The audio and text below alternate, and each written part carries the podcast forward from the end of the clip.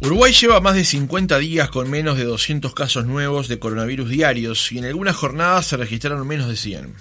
Además, nuestro país lleva aplicadas más de 6 millones de vacunas anti-COVID-19 en todo el país. Según el monitor de salud pública, Flores ya supera el 77% de la población inoculada con dos dosis le siguen departamentos como Artigas, Durazno, Colonia y Florida. Además, un alto porcentaje de la población ya recibió la dosis de refuerzo o están en agenda para recibirlas. A todo esto, Pfizer anunció que en un ensayo de fase 2-3 mostró que su vacuna de COVID-19 era segura y generó una respuesta de anticuerpos robusta en niños de 5 a 11 años. ¿En qué momento de la pandemia estamos? Lo conversamos esta mañana con Eduardo Sabio, infectólogo y coordinador del Comité de Inmunizaciones de la Asociación Panamericana de Infectología.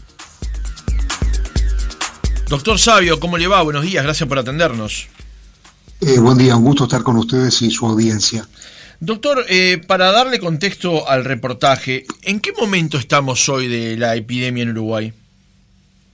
Uruguay se encuentra desde hace muchas semanas en una zona de de baja transmisión comunitaria, donde el nivel de contagios claramente ha caído y ya hemos salido de las situaciones vividas durante tantos meses de sobrecarga asistencial, con ocupación de CTI, hospitalizaciones, etc. O sea, estamos en un, en un muy buen momento gracias a la vacunación, con un camino largo por recorrer todavía, porque lo que hemos aprendido también de las vacunas es que con el tiempo la inmunidad que genera va declinando. Y es por eso que todos los Coronavac están recibiendo su refuerzo Pfizer, lo cual asegura que nuevamente aumente la inmunidad y por un tiempo más duradero. Y ahora también eso aplica para Pfizer eh, a partir del sexto mes y por lo tanto a partir de octubre los de 60 años y más vacunados completamente con Pfizer van a recibir una dosis de refuerzo. Y en ese camino estamos, o sea, nos espera un tiempo muy largo de, vacunación, de revacunaciones en distintos grupos y en ir incorporando nuevos grupos etarios que solo nos quedan los niños, cosa que en algún momento eh, se va a tener que, que, hacer. Cuando haya más evidencia y una convicción este, absoluta de, la seguridad, de eficacia eh, y todos estos aspectos en los niños, ¿verdad?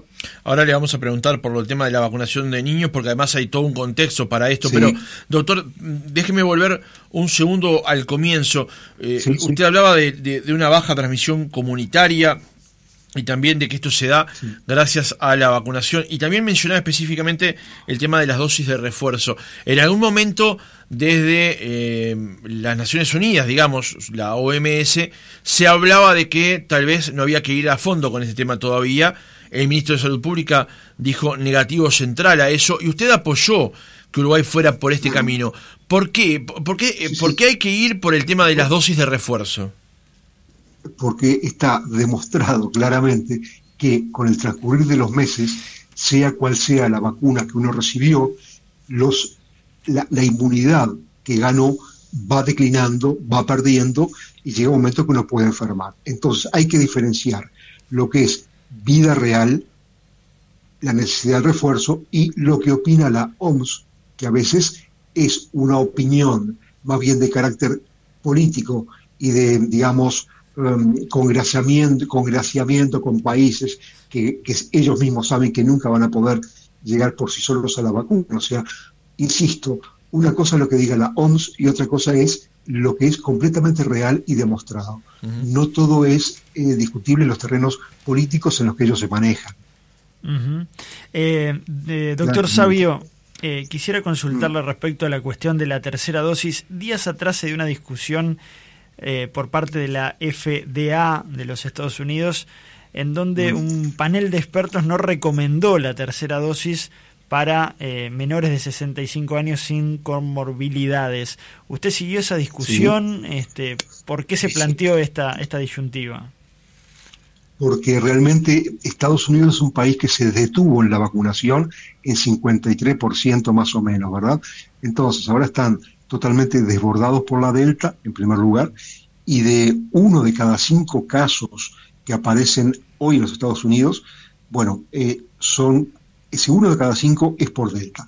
Entonces, lo, que ellos quieren, sabiendo leer un poco, es intentar contar con vacunas para cubrir más ampliamente a, toda esa población no vacunada que tiene. Entonces, el refuerzo lo recomiendan de 65 años y más, y más, este, cosa que es clarísimo, y dejan ese espacio abierto a los menores de 60. Yo lo atribuyo a situaciones peculiares de, de ese país y no a otra cosa, ¿verdad? O sea, no siempre tenemos que mirarnos en los espejos de la OMS, la FDA, la, EMEA. Cada país va haciendo su experiencia, nosotros la hicimos, la región la hizo y sabemos ya lo conveniente o no de vacunar y revacunar y a quién sí y a quién no. Doctor Sabio, eh, dada esta baja transmisión comunitaria que hacemos mención y el escenario con el que encarábamos el reportaje, ¿Uruguay puede dejar sin efecto o se encaminaría a dejar sin efecto la emergencia sanitaria, por ejemplo? Eh, en, realidad... ¿O no es momento todavía? No, no, digamos, no es momento por todo lo que hemos hablado, ¿verdad? O sea, yo sé que se, habla, son señales que se quieren dar, de, apertura, etcétera, pero no es momento cuando usted tiene eh, siempre ciento y pico de casos todos los días en el país desafortunadamente concentrados básicamente en Montevideo y Canelones, y donde cada, nuevo, cada caso que hay genera casos secundarios. O sea, una cosa es tener transmisión comunitaria baja, la otra es tener continuamente y a diario enfermos. Y además otras cosas que hemos ido aprendiendo con la pandemia, muy bien, muchos enferman y se recuperan, pero otros enferman y mantienen por mucho tiempo síntomas, lo que hoy llamamos el COVID largo, y muchos de ellos quedan con secuelas realmente discapacitantes, básicamente lo respiratorio. O sea que ya no solo hay que prevenir la infección con vacunas, tratar a los enfermos, sino que hay que empezar a abrirse a tratar a ese número importante de personas que quedan con secuelas realmente difíciles. Por lo tanto, este, vamos a la utilidad de emergencia sanitaria, pero tenemos un problema sanitario que se va a prolongar por muchísimo tiempo, ¿verdad? Y eso tampoco lo podemos ignorar, porque cuando uno no mira con perspectiva, eh, toma malas decisiones. ¿Y se puede prever eh, hasta cuándo? Sí, eh, por ejemplo, hay, como un consenso, digamos, a nivel de, de lo que es por lo menos vacunación, es que todos los países del mundo tienen que estar preparados para hacer sus proyecciones y contar con vacunas durante todo el 2022-2023, o sea, los dos años que vienen. Por lo tanto, otra forma de leer es que hay un consenso también en que eh, esta situación de, pandemia mm, va para muy largo también, básicamente porque la mitad del mundo no, está vacunada y, este, y es una realidad con la que tenemos que convivir. Yo creo que en un buen tiempo va a pasar que eh, SARS-CoV-2 se va a volver una enfermedad endémica. Eh, cada tanto van a aparecer algunos casos, como pasaba con H1N1, y que seguramente todos demos una vacunación anual. Es, una forma de, mirarlo, pero mm, bastante realista, me parece. Doctor, ¿por cuánto tiempo entonces deberían seguir las medidas no farmacológicas con respecto a la emergencia sanitaria del SARS-CoV-2? Todas esas medidas de protección no farmacológicas van de la mano de las vacunas porque si no falla todo, incluyendo la vacuna. Hasta que el país no esté completamente todo el país en, verde de Harvard, em, con, contagios mínimos, esas medidas tienen que ser mantenidas. Y la que más debe ser mantenida es, en primer lugar, el uso de tapabocas en espacios cerrados. Eso es esencial. Y en segundo lugar, la ventilación cruzada y continua de todos los ambientes. Son las dos medidas de protección no farmacológica más eficaces y, junto con las vacunas lo que ha contribuido a mermar el impacto devastador de SARS-CoV-2 en, el mundo, ¿verdad? Eso ya ha llegado para quedarse. Ahora, teniendo en cuenta que las hospitalizaciones y los fallecimientos se han reducido considerablemente, no pasa a ser una enfermedad más este, con la que conviviremos. Usted algo ha dicho, que, que, vamos a convivir de manera endémica con esta enfermedad, pero ¿qué sentido tiene mantener entonces eh, las medidas teniendo en cuenta que ya la gente no va a morir por, por esta enfermedad? Es que tiene mucho sentido porque levantar todas las medidas ahora conduciría a un número muy importante de contagios, una sociedad donde convivimos vacunados con no vacunados, parcialmente vacunados con completamente vacunados. O sea, una cosa es que estemos muy bien encaminados y con cierta distensión del sistema. Y otra cosa es arruinar lo hecho, que nos costó mucho llegar a donde estamos. Esto no, no es casual. Nadie se va a morir por usar una máscara en la oficina y por tener la ventana abierta. O sea, vamos a las cosas sencillas. Claro.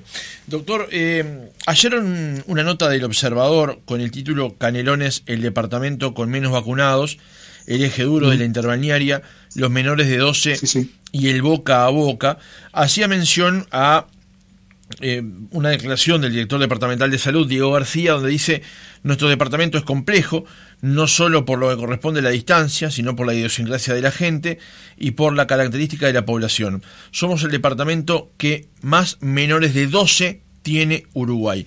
Hasta ahora Uruguay está vacunando hasta menores de 12, o sea, de 12 a 17. Ayer, el laboratorio Pfizer BioNTech anunció que su vacuna, la que estamos aplicando en Uruguay para esa población y para otras, es segura y da una respuesta robusta de anticuerpos. Eh, ¿Es recomendable que Uruguay empiece a analizar la posibilidad de inocular a niños de entre 5 y 11 años? Uruguay hace, hace tiempo que esa información la está recabando, está viendo, está observando, y eso de público conocimiento, o sea, eh, no es nada que nos sorprenda, solo estamos esperando los avances de, comunicación de, de los fabricantes. ¿no? Eh, lo que hizo el 20 de septiembre, ayer, Pfizer BioNTech fue justamente lo que usted estaba mencionando, comunicar que en los ensayos clínicos que ellos llevaron a cabo con niños de 5 a 11 años, la vacuna fue bien tolerada, fue segura, generó una respuesta inmune alta inicialmente, al igual que en adolescentes y adultos, y eh, ellos usan eh, dos dosis de 10 microgramos con 21 días de diferencia, o sea, se les inyecta un tercio de la dosis del adulto, ¿no? Pero esa información fue remitida a la autoridad regulatoria, la FDA.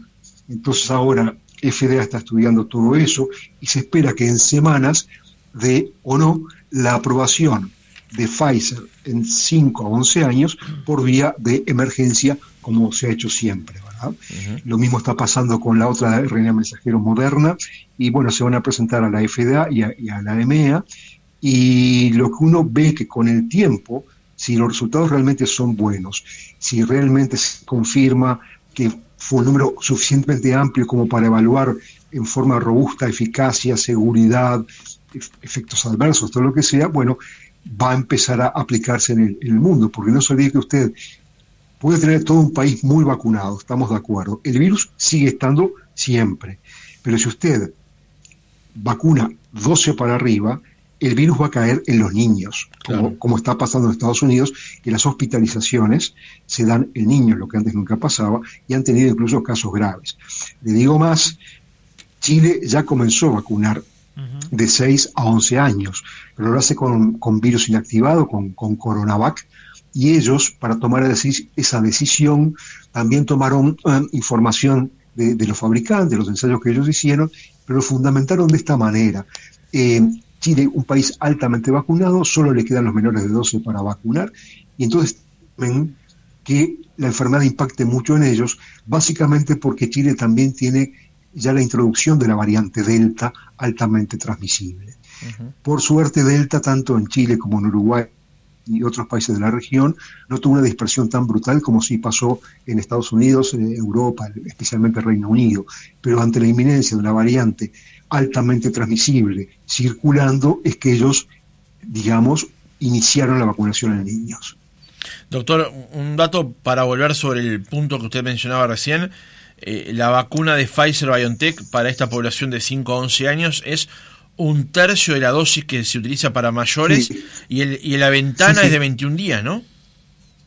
Sí, exactamente. 10 microgramos eh, al día 0 y 10 microgramos al día 21. Esa es la forma que ellos lo plantearon en, todos los ensayos clínicos que hicieron y con esa dosis y con esa separación entre una y otra fue que obtuvieron los resultados que obtuvieron que les permitió solicitar la aprobación por vía de emergencia. Y doctor, ¿qué se sabe de eh, los efectos secundarios que podría tener? Se habló en su momento de la miocarditis en adolescentes. ¿Hay más información al respecto? ¿Surgieron más casos de, esta, situación? no, de la, información que ellos este, fragmentariamente han dado, no, no, reportan miocarditis en, niños. ¿no? Y en lo que hace la famosa miocarditis en adolescentes, ¿verdad? Fíjese que a veces cuando pasa un, efecto adverso, aunque sea uno cada 10 millones de dosis, los grandes medios lo reproducen, lo comunican, la gente se asusta y no se vacuna y eso es muy malo. Eso pasó con AstraZeneca, que es una excelente vacuna que genera más inmunidad que CoronaVac, pero la gente leyó, le vino terror, entre comillas, este, los, coágulos encefálicos, cosa que, no pasaba, y, acá nos vino por, por el mecanismo COVAX y este dándola porque la gente dijo Entonces, no enfatizar los efectos adversos. Y acuérdense en que en adolescentes en Uruguay hubieron solamente dos casos de miocarditis leve en vacunado Pfizer y que se resolvieron con antiinflamatorios no esteroideos rápidamente. Mucho peor es enfermar. El que enferma, miocarditis va a tener siempre, porque el, el SARS-CoV-2 no solo afecta al pulmón, afecta al miocardio también. O sea que hay que sopesar muy bien las decisiones. No centrarse en potenciales, eventuales y mínimas chances de efectos adversos y pensar que uno puede evitar el adquirir una enfermedad potencialmente mortal o muy discapacitante, como estamos viendo ahora, las discapacidades y no la mortalidad. Doctor, ¿por qué cree que hay gente, o cuáles serían, porque tal vez la pregunta sea demasiado amplia, formulada así, algunas de las razones por las cuales hay gente que el día de hoy ha elegido no vacunarse, teniendo la posibilidad de haberlo hecho por un grupo discriminado al principio, por cuestiones de población después, se ha ido barrio por barrio, ah. pueblo a pueblo, empresa a empresa, pero hay gente que todavía elige no vacunarse. ¿Cuáles son los motivos que cree usted le lleva a esa gente a tomar esa determinación? No, yo, yo conozco muy, muy pocos, pero más, o menos todos tienen un perfil muy parecido, ¿verdad? Digamos, este gente que se, se basa en convicciones y creencias y no en información este, real, que son, digamos, un poco lejanos de todo lo que es evidente y tienden más a, mecanismos de, aceptar lo, natural, lo, que llega. O sea, son convicciones, no interés ni siquiera por la información. Y el problema con ellos eh, no es que se vacunen o no, porque e, es su decisión, ¿verdad? El problema es que están generando en la comunidad donde todos vivimos eh, riesgo de enfermedad y muerte o secuelas. Entonces, también tenemos que ser tolerantes, convivir con el que piensa diferente, porque piensan radicalmente diferente, ¿verdad? Pero cuando uno escucha los, lo que parecen ser argumentos, no lo son, son frases, son cosas que se van dando, en fin, un perfil de personalidad bastante característico. Doctor, eh, se anuncia por parte de Argentina una reapertura de fronteras inminente, Uruguay va a tener también su apertura para extranjeros en general a partir de noviembre. Eh, se viene una etapa de mucha más movilidad en el mundo, ya se está observando este fenómeno. Eh, ¿Qué cosas hay que tener en cuenta justamente para, eh, para esta etapa que se viene y, y qué puede traer consigo también esa movilidad que va a ir increyendo, ¿no? No, la, movilidad lo, que, lo, único que nos, lo único que nos podría traer son más casos de infección. Pero en realidad, por la forma que está prevista la apertura de la movilidad aquí en Uruguay de fronteras, es bastante segura. Usted fíjese que hoy, por hoy, por ejemplo, argentinos que quieren ingresar a Uruguay porque tienen propiedades y están habilitados, está bien, tienen que estar vacunados completamente a más de 14 días. Son tantos los requisitos que se piden que no todos llegan. O sea, no, esperemos que vengan este, multitudes y de golpe, porque realmente el nivel de exigencia que tomó Uruguay mm, es alto y me parece adecuado, porque no se puede volver marcha atrás en todo lo que se hizo, ¿verdad? O sea que el aumento de la, movilidad con personas procedentes de muchos lados, bueno, va a poder tener cierto impacto, pero va a ser menor porque van a entrar vacunados, van a entrar seguramente con un, test negativo en, en, forma previa e inmediata al ingreso, o sea que estamos bastante seguros y bueno, alguna vez habría que abrirse y en el contexto en el que estamos y en el que está el mundo de vacunados que vamos a recibir, da para abrirse un poco más. Y las medidas que se han tomado, doctor, con respecto, por ejemplo, a permitir la presencia de público en el fútbol, eh, la realización de algunos eventos, por ejemplo, el próximo viernes que se va a realizar la Marcha de la Diversidad, en este contexto, ¿qué podemos esperar a partir de estas aperturas que se van dando dentro de la sociedad y la economía en general? Hay aperturas y aperturas, porque por ejemplo, eh, todos hemos visto los espectáculos de fútbol para vacunados con cierto aforo, eso está bien y está permitido. El problema es cuando no hay nadie que supervise claramente la norma y también hemos visto, digamos, eh, la cercanía física enorme en las tribunas, los abrazos, los gritos, los tapabocas que están muy por allá abajo, eso no es bueno. Y, este, y para marchas no, es el momento de marchar, no se gana nada con, con marchar, en un momento que deberíamos quedarnos digamos, con, vida normal, tranquilo y haciendo cosas imprescindibles. Y el juntar grandes grupos de gente en espacios abiertos que terminan siendo nunca abiertos, porque están todos a dos metros y las máscaras faltan, no es buena cosa. O sea, volver hoy, doctor, para bajarlo un poco más a tierra aún, volver hoy a las actividades de febrero del 2020 no es lo recomendable. Eh, no, no, de, ninguna manera, porque si volvemos a eso, estamos diciendo que no aprendimos nada, que nadie aprendió nada, y eso no es cierto porque todos aprendimos mucho para bien o para mal. Acá tenemos que seguir un camino de, prudencia, de bastante apertura, digamos, no estamos confinados, no estamos encerrados, cada uno hace lo que quiere básicamente, y soy yo el que elijo si voy o no a cenar a tal lugar o no.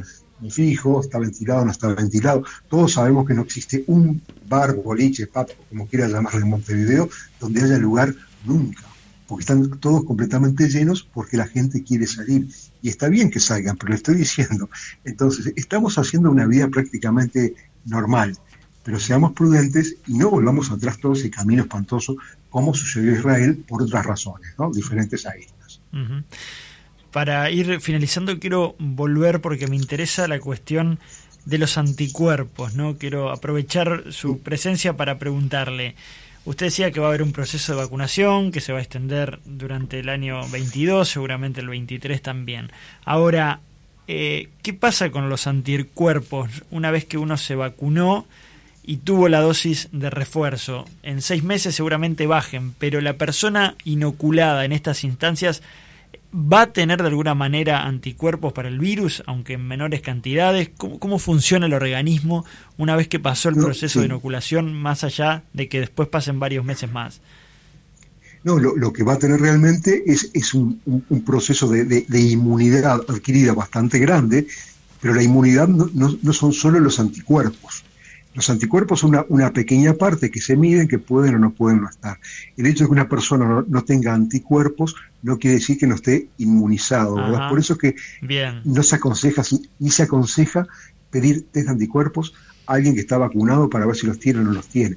Están las células memoria, las células T, otros mecanismos de inmunidad que gravitan y no son tan mesurables, pero que eh, evitan, evitan justamente la enfermedad. O sea que los anticuerpos son importantes, pero no es el, el, punto exacto que tenemos que mirar porque la, visión tiene que ser mucho más grande. Hay muchas más cosas involucradas en la respuesta inmune. Entonces esa respuesta inmune va a perdurar seguramente en las personas vacunadas, más allá de los refuerzos que se requieran. claro, eh, perdura, pero a veces para que perdure realmente se precisan refuerzos. No es lo mismo que la antigripal. La antigripal todos sabemos que a los nueve meses ya no genera ninguna inmunidad y todos nos vacunamos año a año para readquirir la inmunidad y también año a año cambia la, constitución de la vacuna por, de acuerdo a la cepa de gripe circulante en el hemisferio norte. Pero entonces un poco extrapolando, uno dice, bueno, yo de aquí en más lo que espero es seguramente revacunarme año a año para mantener los niveles de inmunidad que tengo adquiridos. Y además las vacunas van evolucionando y se van perfeccionando. De repente en un tiempo se llega a algún mecanismo que no tenga por qué hacerse un refuerzo anual y se haga a los cinco años o nunca, como pasa con otras, ¿verdad? O diez años, como pasa con la vieja antitetánica, que nadie cuestiona. Claro. claro. ¿Y, ¿Y el virus pierde intensidad cuanto más personas van adquiriendo inmunidad?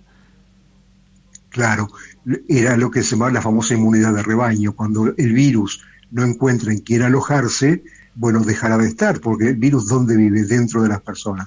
Y si la persona no lo recibe porque tiene defensas contra él, en algún momento va a tener que gravitar muy, muy poco. Doctor, déjeme volver un, momento al comienzo del reportaje, porque usted dijo una, una, dos palabras que me dejaron pensando que son secuelas discapacitantes. Hasta ahora, y por lo menos la, evaluación o el, o el monitoreo que se hace en Uruguay, ¿cuáles son esas secuelas discapacitantes?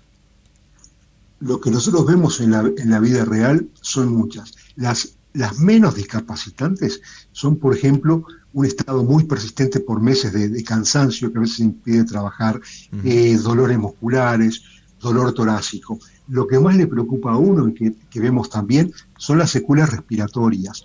SARS-CoV-2 eh, afecta predominantemente al pulmón, es capaz de generar fibrosis pulmonar, alteraciones pulmonares este, irreversibles que llevan a la insuficiencia respiratoria en, algunas personas, a la necesidad de una rehabilitación respiratoria que no siempre se puede. O sea, hay gente que enfermó, que curó y quedó con secuelas que los hace dependientes del oxígeno, que no pueden trabajar, con tratamientos que no son muy, muy, muy sólidos y, nos ha llevado alguna realidad. En, nuestro país hemos tenido por lo menos a instituciones que, contamos ya con, con, policlínica de rehabilitación COVID. Es decir, hubo que crear un sector asistencial para rehabilitar a esos enfermos, especialmente desde el punto de vista respiratorio. O sea que nuevamente ya no pensamos en infección, enfermedad, sino que ahora encima estamos conviviendo y tratando las secuelas de todo eso. Le iba a preguntar si el sistema de salud estaba preparado para eso, porque usted me está respondiendo que hay muchas instituciones ya que están trabajando con estas policlínicas de recuperación COVID.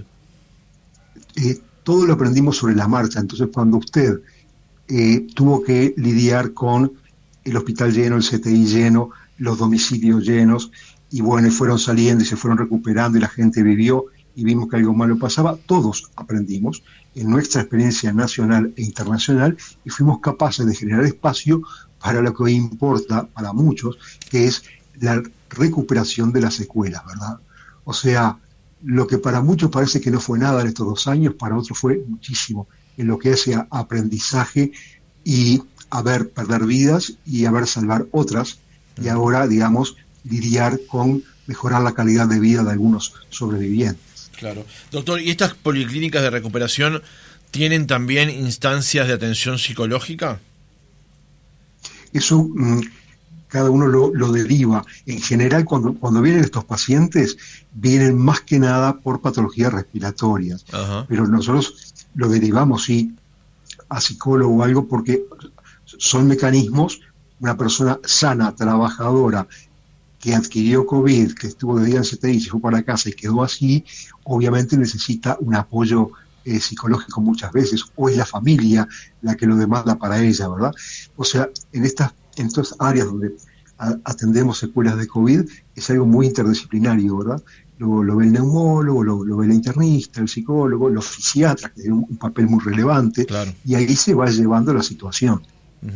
Ya en el cierre, doctor, usted hablaba de la presencia de la vacunación en Uruguay, de las dos dosis, de las terceras dosis, de la posibilidad ya de vacunar menores incluso de seguir profundizando en ese sentido. Pero hay países donde la vacunación realmente es escasa o escasísima, y eso también, por lo que hemos comentado y conversado aquí con profesionales como usted, nos advierten de que eso es un riesgo potencial no solamente para esos mismos países, sino para la población mundial. Eh, ¿cuál, es el grado de gravedad o de riesgo que presenta que haya países donde la vacunación realmente sea tan escasa. Y que realmente, mientras eso persista, que va a persistir por muchísimo tiempo, el virus va, a seguir circulando en el mundo.